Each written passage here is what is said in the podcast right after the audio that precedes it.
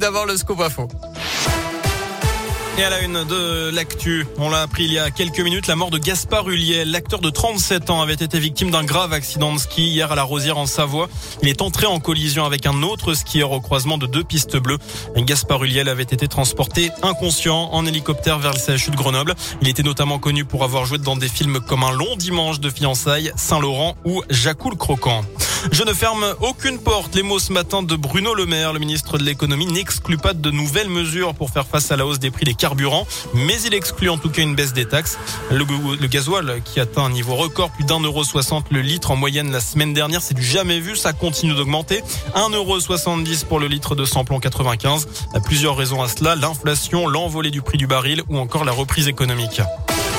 Cette polémique lancée par l'Obs au sujet de Jean-Michel Blanquer dans un tweet, le magazine reparle du voyage du ministre en Espagne pendant les fêtes. Je cite, Ibiza c'est la fête, les moritos, la musique électro, soit l'exact contraire de Jean-Michel Blanquer. Le scandale aurait-il eu lieu si le ministre avait passé son réveillon à Clermont-Ferrand? Une attaque totalement gratuite hein, et infondée, suggérant indirectement et avec humour que la capitale auvergnate ne serait pas la plus sympa pour passer de bons moments, ce qui n'a pas manqué de faire réagir de nombreux internautes. L'un a d'ailleurs rappelé que le ministre ne pouvait pas passer les fêtes chez nous puisque l'Auvergne est très souvent à plus de deux heures de Paris en train.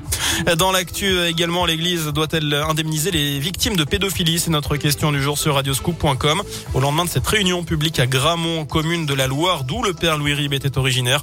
Décédé en 1994, il est accusé d'agression sexuelle dans les années 60, 70 et 80. Des faits révélés la semaine dernière. Hier soir, plusieurs dizaines de personnes se sont donc réunies. Certaines pour témoigner, des enfants abusés, des parents aussi, d'autres également pour demander réparation. Aujourd'hui, l'archevêque de Lyon s'est exprimé. Selon lui, une douzaine de victimes se sont pour le moment manifestées.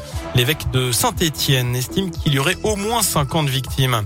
Un nouveau mercredi pour s'organiser pour les parents. Les profs sont appelés à la grève demain, comme jeudi dernier et comme jeudi prochain. Plusieurs syndicats dénoncent la cacophonie sur les protocoles sanitaires.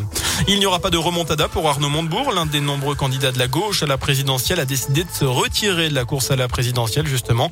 Il l'explique ce matin dans une vidéo. Il était crédité autour d'un pour cent des intentions de vote par les sondages. Et puis en bref, c'est à partir de demain que les étudiants et futurs bacheliers pourront faire leur demande de bourse et de logement Crous pour la prochaine rentrée universitaire. Notez que le Crous, euh, Clermont-Auvergne, c'est 18 000 boursiers et plus de 4 000 lits.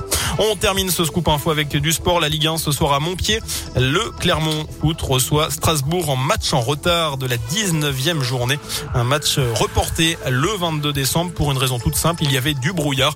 Le coup d'envoi de ce Clermont-Strasbourg, ce sera à 19h. Voilà pour l'essentiel de l'actu. L'info de retour, bien évidemment, dans une demi-heure. Et bien d'ici là, je vous laisse en compagnie de Nico. À tout à l'heure.